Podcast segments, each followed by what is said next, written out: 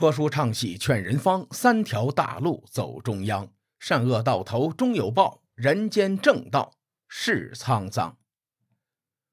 五国相望发生在公元前三百二十三年，由三晋、魏、赵、韩，再加上燕国和中山国组成，这也是合纵的第一步。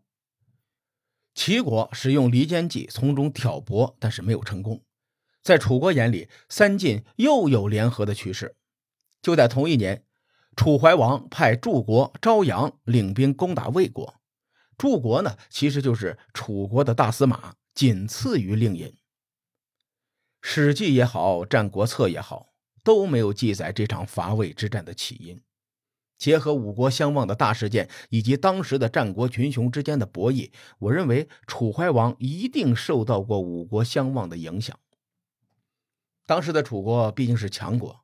而魏国衰落的速度很快，楚国在襄陵城下取得大胜，并顺势夺取了魏国的八个城池。襄陵这个地方很难考证，今天有个襄陵镇啊，位于山西，晋襄公的陵墓就在这儿，所以叫做襄陵。从楚军的行军路线和后续的事情来看，楚军不可能攻打到山西。还有一种说法。当时的襄陵是宋襄公的陵墓，也叫襄陵。这个地方位于河南睢县。按照当时楚国和魏国的版图，楚军攻打到这儿的可能性更大。楚国打完魏国以后，又移师攻打齐国。这时候齐威王已经执政五十多年了，很多人上了年纪之后，雄心壮志就会慢慢的消失。当时楚军士气正高。齐威王不想与楚军正面交战。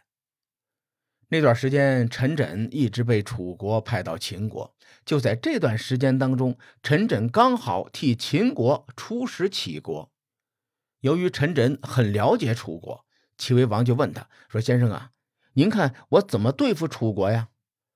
陈轸就说：“大王，您别担心，请允许我出面游说。”齐威王高兴坏了，说：“那就有劳先生了。”陈轸是咱们的老熟人了，这人非常的聪明，而且从来都不做没有意义的事情。他愿意替齐威王游说楚国，这事儿值得琢磨琢磨。陈轸这辈子最恨的人就是张仪，他撺掇西首公孙衍五国相望，目的也是为了拉拢公孙衍一起伐秦。对他来说，山东六国最好能够联合在一起对抗秦国。因此，陈轸也不想齐楚之间两败俱伤。于是，他前往楚军营中拜见统帅昭阳的时候说：“将军，您能不能介绍一下楚国是怎么奖励有军功的将领的呢？”昭阳回答：“那就是授予上柱将军这样的官职，并且封上等爵位，并且允许他守职御规。”之前咱们说过。当时上朝议政的大夫们都要守职御归。朝阳的意思就是允许有功之臣参与国事。陈轸点了点头，说：“了解了。有比这个更丰厚的赏赐吗？”朝阳想了想，那就只能做令尹了。陈轸说：“行了，我要的就是您这句话。令尹是楚国最高的官位，而且不会设置两个令尹，这道理您肯定清楚。”《史记·楚世家》中说，昭阳当时已经是令尹了。《战国策·齐策》则说，楚国不会设置两个令尹，也就是说，当时昭阳不是令尹。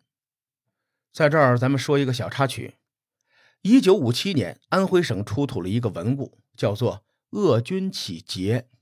经考古专家鉴定，这东西是楚怀王颁发给鄂城之主。鄂军起的免税通行证，文物上记载的第一句就是“大司马昭阳拜晋师于襄陵之岁”。这个记载印证了楚国和魏国的襄陵之战，同时呢，也写明了昭阳是官职是大司马。朝阳一听就明白了陈轸的意思了，他如今官拜大司马，也算是位极人臣了，所以朝阳就没有打断陈轸。陈轸接着说。将军，我给您打个比方，楚国有个人举行祭祀，仪式结束之后呢，就赏赐给随从们一杯酒。随从们说：“这也不够分呐，这样吧，咱们在地上画蛇，先画完的人便可以得到这杯酒。”大伙儿没有意见啊，说画就画。有个人先画好了，他就很得意的拿起这杯酒，看别人还没有画完，就开始浪了。左手拿着酒，右手继续画，嘴里说：“嘿，我还能给蛇添上脚。”结果蛇脚没有画好，另外一个人把蛇已经画完了。这人抢过他手里的酒，说：“蛇没有脚，你怎么能给蛇添脚呢？”话音刚落，吨吨吨吨吨，就把酒给喝光了。成语“画蛇添足”就是打这儿来的，出自《战国策·齐策》。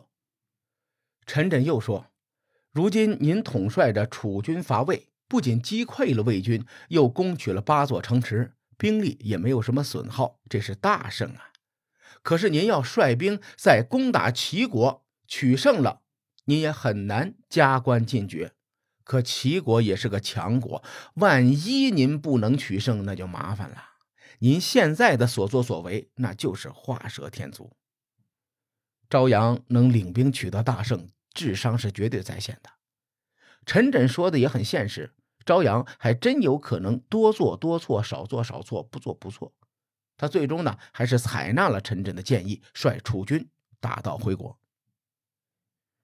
这是五国相望之后，楚怀王做的事情。可以看出，战国群雄之间的博弈很微妙。啊，我再说一个细节啊，大家感受一下。朝阳领兵攻打魏国的时候，韩国曾经出兵围困强邑，这个地方在今天河南省洛阳市新安县西北方向。公孙衍赶紧派人去韩国游说，使臣就说：韩国攻打强邑，国内兵力空虚，楚军会趁机进攻韩国。到时候魏国不肯出兵，韩国肯定打不过楚国，必然会投降。所以韩国先别攻打魏国。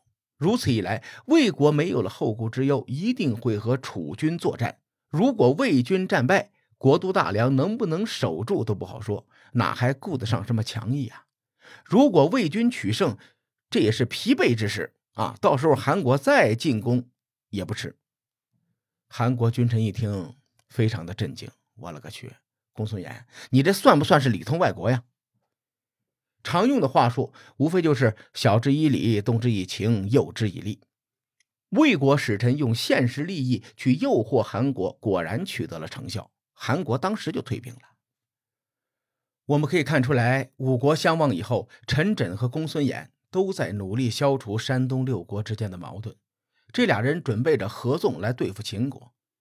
而魏国的相国惠施，他的主张是与齐楚联合来对抗秦国，是合纵外交的主力。当时秦国采用商鞅变法仅仅三十多年，远没有一骑绝尘的实力。秦国面对山东六国合纵的不利局面时，秦惠文王搬出了张仪这位大神。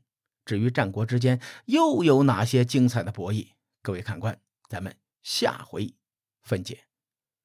书海沉沉浮浮，千秋功过留与后人说。我是西域说书人介子先生，下期节目咱们继续聊战国博弈。